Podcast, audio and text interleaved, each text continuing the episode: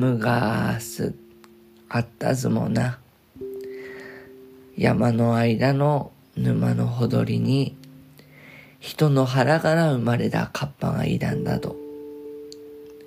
そのカッパは学校を卒業した後、山の中をふらふら歩いてだったら、ちっちゃっこい沼を見つけて、そこで暮らしてだったんだと。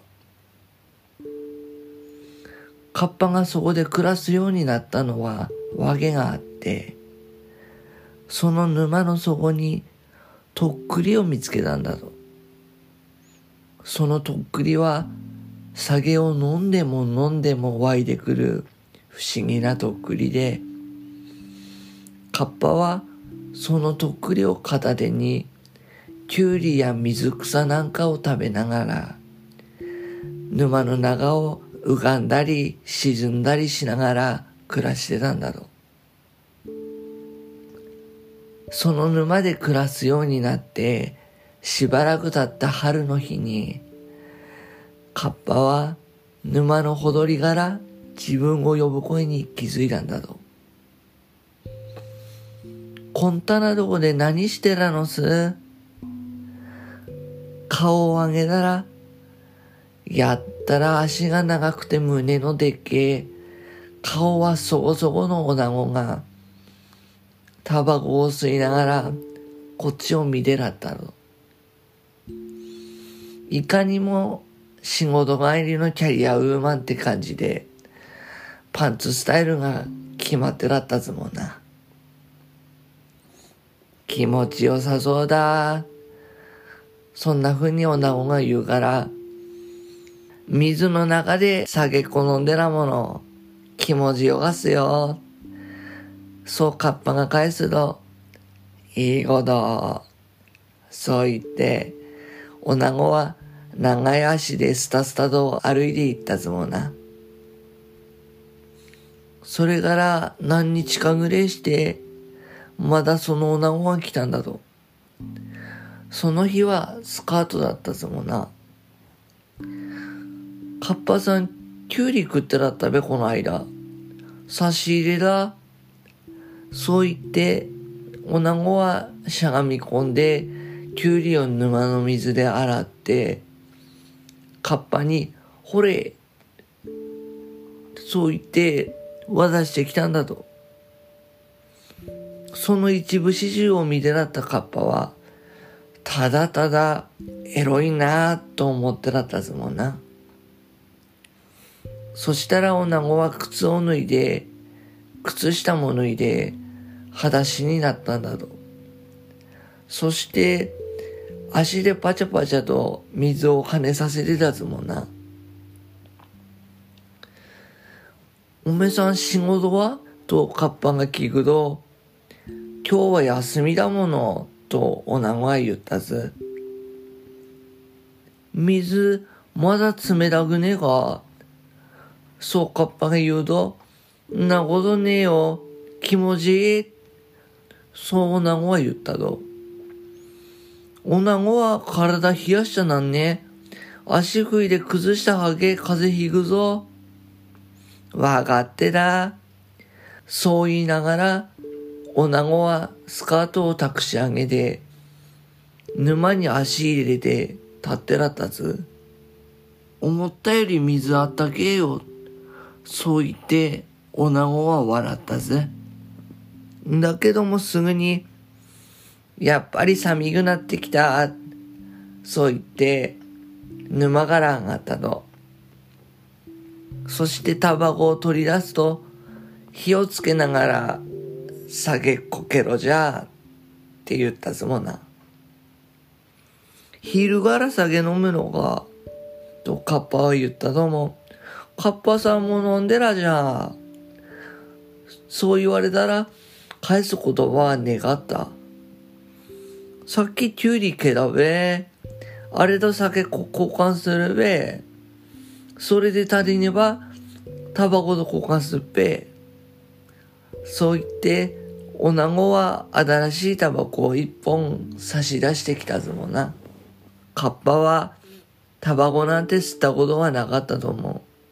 見栄を張り手がったのど、まだ、女子のでっけえ胸を拝んでいたかったから、わかったって答えで、おちょこに酒っこ注いで差し出したず。そして、生まれて初めてタバコを吸って、そったにまずいもんではねえなと思ったずもんな。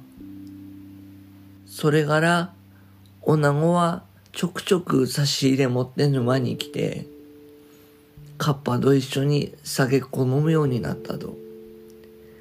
休みの日には、昼前ぐらいから居座って、午前様まで二人で過ごすこともあったず。話も合うし、馬も合う。カッパも、それぐれえ女子と一緒にいて、面白かったぞもんな。カッパはある時、酔った勢いでぶっこんでみたぞな。お前さん、実はド M だべ。普段キャリアウーマンみてえな格好で、つかつかと現れる女子が、実はそうだったらギャップあってもせえなぐらいの気持ちで言ったとも。女子も酔った勢いだったのが、心底嬉しそうに、なんでわかったのって、全力で食いついたんだと。俺、こう見えでかなりド S なのっす。だから見たらわかるよ。で、カッパは見栄を張ったず。えー、カッパさんに、オラのこと見透かされてそうだ。で、女子は体を隠す素振りはするのも、顔は全然嫌がってなかったつもんな。カッパは、女子がそんたに自分に心を開いてくれてるように思えるのが、すごく嬉しかったと。でも、同じぐらい怖かったんだと。勘違いすんな。人間様がカッパなんかを好きになるわけがねえ。今まで散々失敗してきたでねえか。そう言って自分のことを覚ましてだったと。カッパもタバコを吸うのに慣れた夏の近くのある夜のことだった。火貸してけろじゃ、そうカッパが女子に言ったと。そしたらば女子が火をついたタバコを口に加えて、んって顔を突き出したと。カッパは、こったな関節キスみたいなことをしていいんだべか。そう思って内心どぎまぎしながら、女子のタバコから火を移してもらったぞもな。何言っていいかわかんなかったから黙ってタバコを吸ってだったと。したらば、女子が、おらって魅力ねえんだべかって、聞くともなしに言ったんだと。カッパは、なことねえべ。絶対モデルべさ、おめえさんなら、って言ったと。そしたら女子は怒った口調になって、そったな意味で言ったんでね、こんな時にそんたなこと言われたら一番傷つくべさ。カッパは女子の言ってることの意味がよくわかんなくて黙ってらったら、女子はスカートをたくし上げて沼の中にどんどんと入っていったと。カッパは深いところもあるから気をつけろ、と大声を上げたとも、聞こえたんだかどうなんだか、返事は願った。したらば、ザブンと大きな水音がして、女子の姿が見えなくなったと。カッパは大変だと思って、恐る恐る沼の中を泳いでったら、少しして女子が顔を出したず。そして女子は、やっぱりこの沼って結構あったげえね。そう言ってニコッと笑ったぞもな。カッパはなんだかもうたまんなくなって手を引っ張って一緒に泳いだんだと。二人ともいっぺん笑ったと。泳ぎ疲れで草むらに寝転んだら女子は体中びしょ濡れで、服も乱れてしまってらずもな。それでも、カッパを見ながら、じっと動かないでいたんだと。女子は、カッパさんがオラの胸ばっかり見てだったの気づいてだったよ。って少し笑ったと。少し間があって、カッパは、女子は、オラの背中を押してくれたんだ。そう気づいたと思うな。だから、投げなしの勇気出して、オラ、おめえのこと好きだって言ったつもな。女子も、オラも好きだよって答えてくれたんだと。カッパは好きな人に好きだって言ってもらえてすごく嬉しかったと。でもやっぱり声があったと。オラみたいなカッパがこの人を幸せにできるんだべが。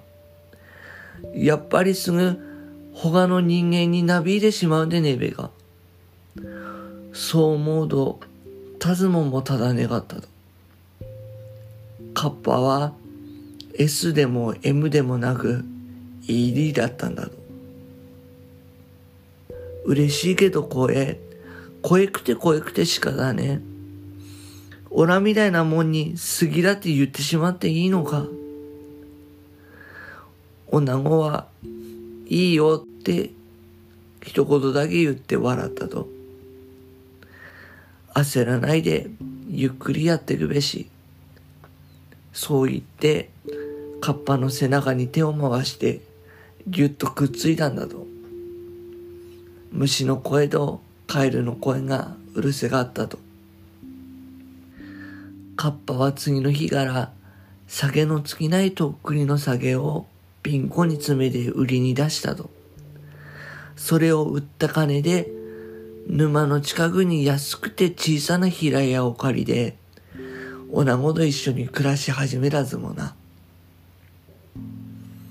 ところが、引っ越しが終わって、よし今日は祝杯だと、とっくりを探したとも一個と出てこねえ。引っ越しの時に我だべが、いやいや、朝まで大事にとってらった。そんなやりとりがあって、とっくりは、この女子に会うために、沼の神様が一時ま貸してくれたんだと思ったんだと。そして、沼の方向に向かって手を合わせて頭を下げたんだと。どんど晴れ。